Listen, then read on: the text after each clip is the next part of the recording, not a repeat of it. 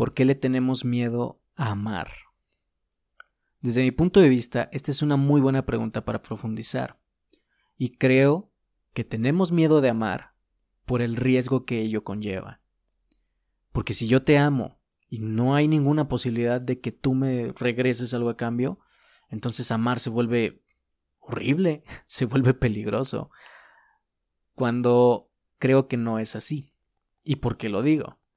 Creo que desde mi punto de vista, amar no requiere absolutamente nada del otro. Solamente es algo que sale de mí hacia el mundo. Creo que eso es el amor más profundo y el amor más puro, si así se le puede decir, porque pues el amor sigue siendo amor. Pero el amor más profundo es este. Amar sin esperar algo a cambio. ¿Por qué tendría que ese humano darme algo a cambio? ¿Por qué tendría que tener alguna experiencia? ¿Por qué no amarlo y ya? Para ir rompiendo poco a poco este paradigma tan grande de que, pues no, tengo que esperar mm, siete meses, yo creo, para ver si te amo, y eso ni siquiera te lo estoy asegurando, o tengo que esperar tal tiempo para decirte tales cosas. Si te fijas, esto se ha convertido en un proceso muy mecánico, esto se ha convertido en un proceso frío y calculador, por así decirlo.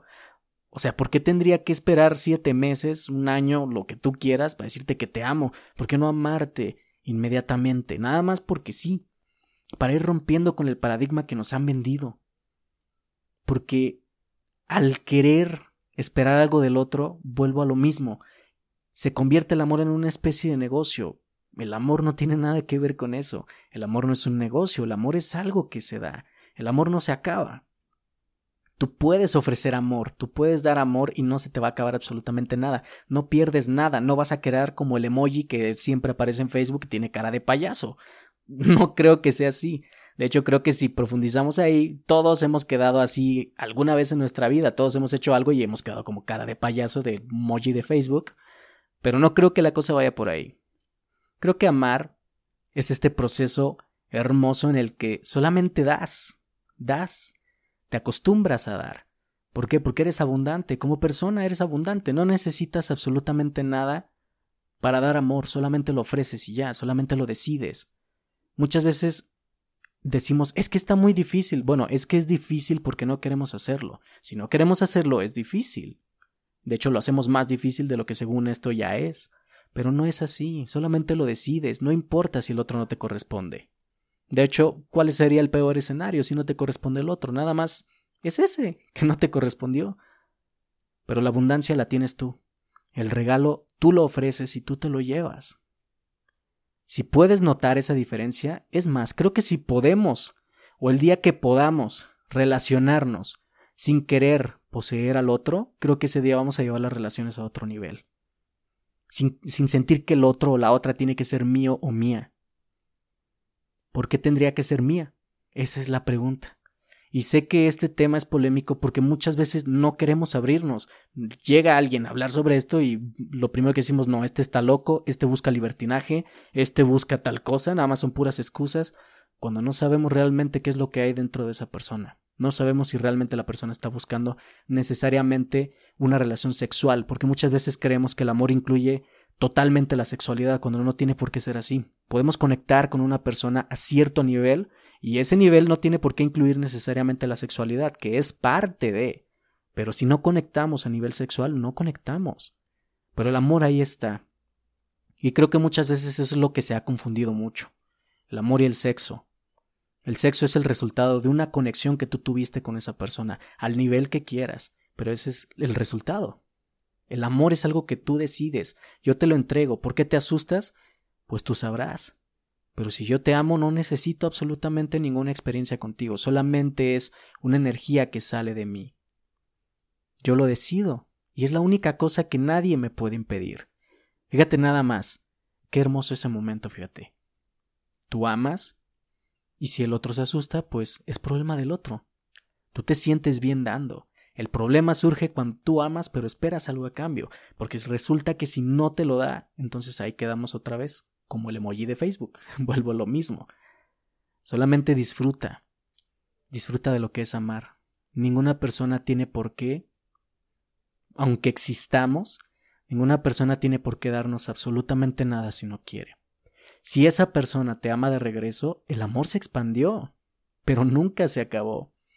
Yo puedo seguir amando a una persona con la cual ya tengo 10 años que no la veo y no pasa absolutamente nada. Si yo amo a otra persona y esa persona me ama de regreso, está súper bien, el amor se expandió, pero si no, no se acaba, yo sigo dando. Y eso me ayuda a estar en una plenitud y en una abundancia en la que sé y llego a este entendimiento que no necesito absolutamente nada del otro, en este sentido. Que no necesito que me ame de regreso, porque si yo espero, de hecho lo que duele al momento de entrar en una relación amorosa es la expectativa, es que esperamos que, que el otro sea de cierta manera o que nos diga lo que queremos escuchar cuando no es así. Cada uno pensamos diferente, cada uno tenemos diversas ideas, cada uno tenemos diversos lenguajes, como lo dice un autor. Los lenguajes del amor. Creo que implica, si quieres amar de una manera profunda a alguien, todo este proceso implica un autoconocimiento muy profundo.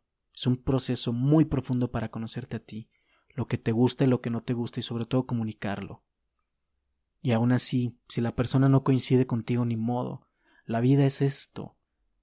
La vida no es estar siempre feliz, contento, por así decirlo. La vida está llena de todo. El paquete de la vida viene con todo, y eso es lo maravilloso de estar vivos. Pero arriesgate. Eso es lo que a mí, en lo personal, me ha ayudado a estar en abundancia. Amar nada más sin esperar algo a cambio. A mí lo que más me lastimaba era la expectativa. Yo amaba y no me amaban de regreso y ya estaba yo tirado en mi cama a los cinco minutos.